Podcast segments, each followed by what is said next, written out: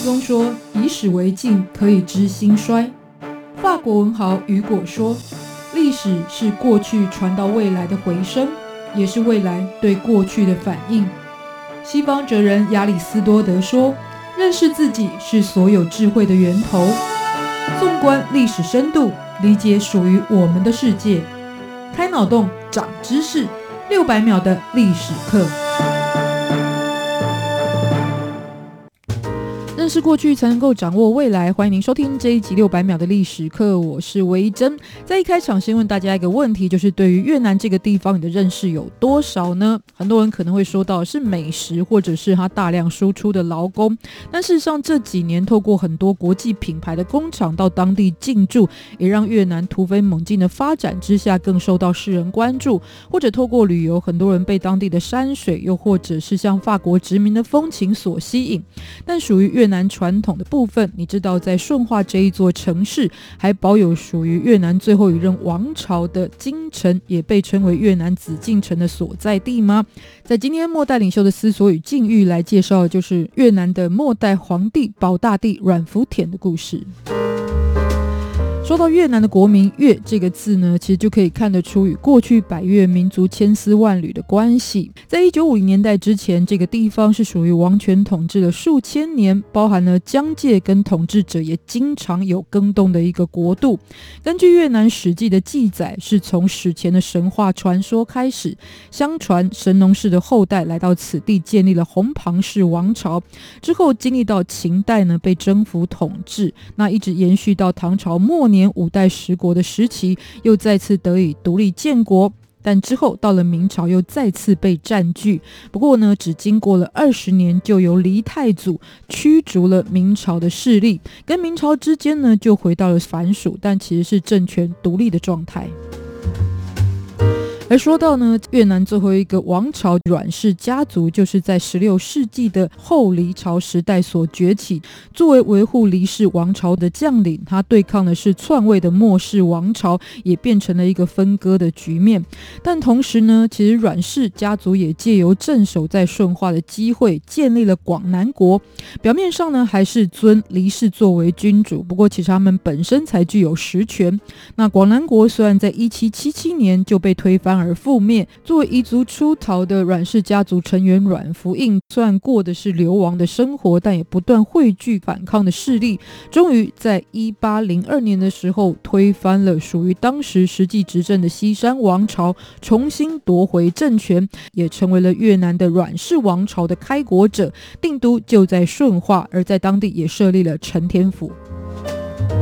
在建立之初，阮福映非常积极经营民生的发展，并且与当时的清朝建立了藩属关系。像越南这个国民的确立，其实就是来自于清朝嘉庆皇帝的定夺。但之前为了推翻西山王朝的统治，所以阮福映曾经跟法国签下了割让土地的合约，希望借此可以换取军事上的支援。但是法国在随后就爆发了大革命，因此自顾不暇情况之下，其实并没有给予很多实质的帮助，这也让阮福映拒绝履行割让土地的合约，埋下日后阮氏王朝统治的后患，包含了也禁止法国传教士在当地宣教的情况之下，冲突是越演越烈，法国的军队步步进逼。那当时宗主国清朝本身呢，虽然也受到列强的干预，逐渐衰弱，但是呢，还是出于保护的情况之下，跟法国之间就掀起了侵法战争，甚甚至呢，这一场战争的舞台还曾经在台湾的基隆此地上演，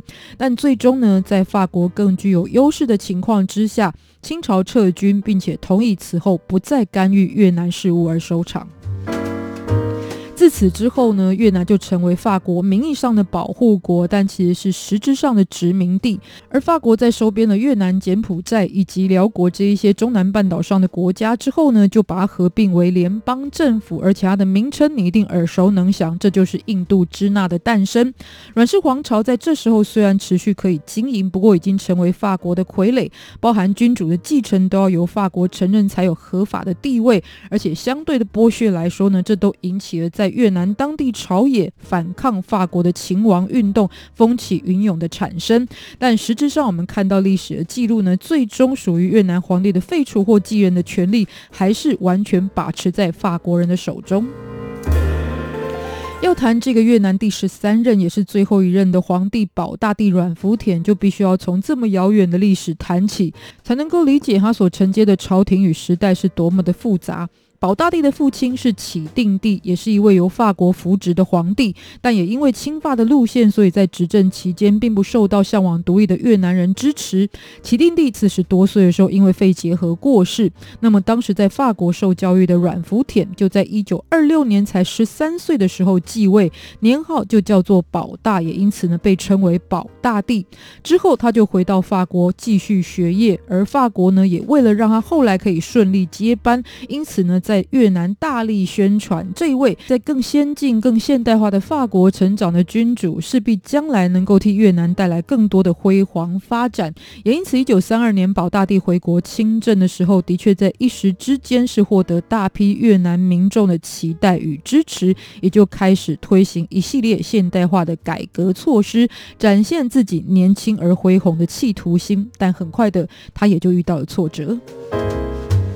当时最主要一边是来自于他的吏部尚书，也是后来局势的关键人物，就是吴廷琰的离去，再加上法国实质上的牵制掌权，保大帝才发现自己能作为的其实并不多，所以也逐渐丧失了改革的意志。直到一九四零年代，日本军队势力进入到越南，而且趁着法国本土局势非常混乱的情况之下，发动政变，推翻了法国在越南的掌权势力。一九四五年。保大帝也就因此与日本合作，趁机宣布脱离法国独立，建立了越南帝国。但是日本呢，当初虽然是以亚洲人要帮亚洲人作为理由，但实质上当然也是要利用保大帝作为傀儡君主，同时建立的是属于亲日派的内阁。但这个亲日政权没有过多久，也就无法维持了，因为就在同一年的八月，日本就因为战败而投降了。但当时越南迎接来的并不是独立或胜利，而是在常年的饥荒与动荡之中，更为混乱的局面。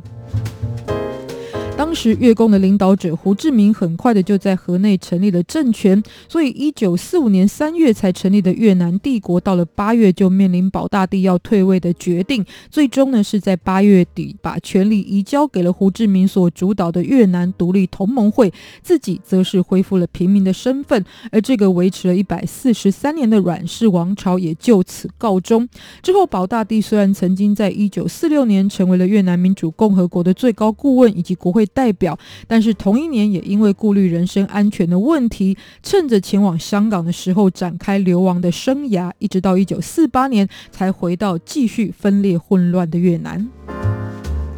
这一年，保大帝跟法国斡旋获得支持的情况之下，成为了越南国临时政府的元首。头衔是称为国长，同时也得到同盟国的承认。而胡志明则是在北越建立起代表共产势力的越南民主共和国。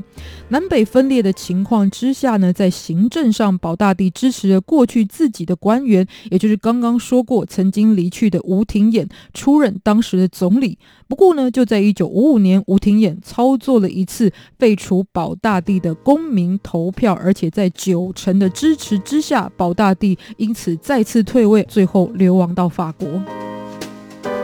一九五五年开始，越南陷入了长达二十多年的越战。在南越是以美国所支持的吴廷琰为首，但他最后的命运是遭到暗杀，也导致了美国直接对北越宣战。那战争呢，是一直到一九七五年，以南越总统阮文绍流亡台湾与美国。北越统一全国而告终。那曾经作为统治者的保大帝阮福田，其实是一个进入到现代社会的过去君主，相对来说其实更为残忍，因为在他流亡法国的四十年期间，可以透过媒体更实际的看到越南百姓的遭遇。那当中虽然他还受到了部分海外的越南势力支持，也发出过希望越南人不要自相残杀的宣言，甚至一直有着复辟的计划，但事实上，终究无力回天，直到一九九七年过世之前，终身再也没踏上故土。而属于阮氏的流亡皇室，其实到今天依旧在运行着，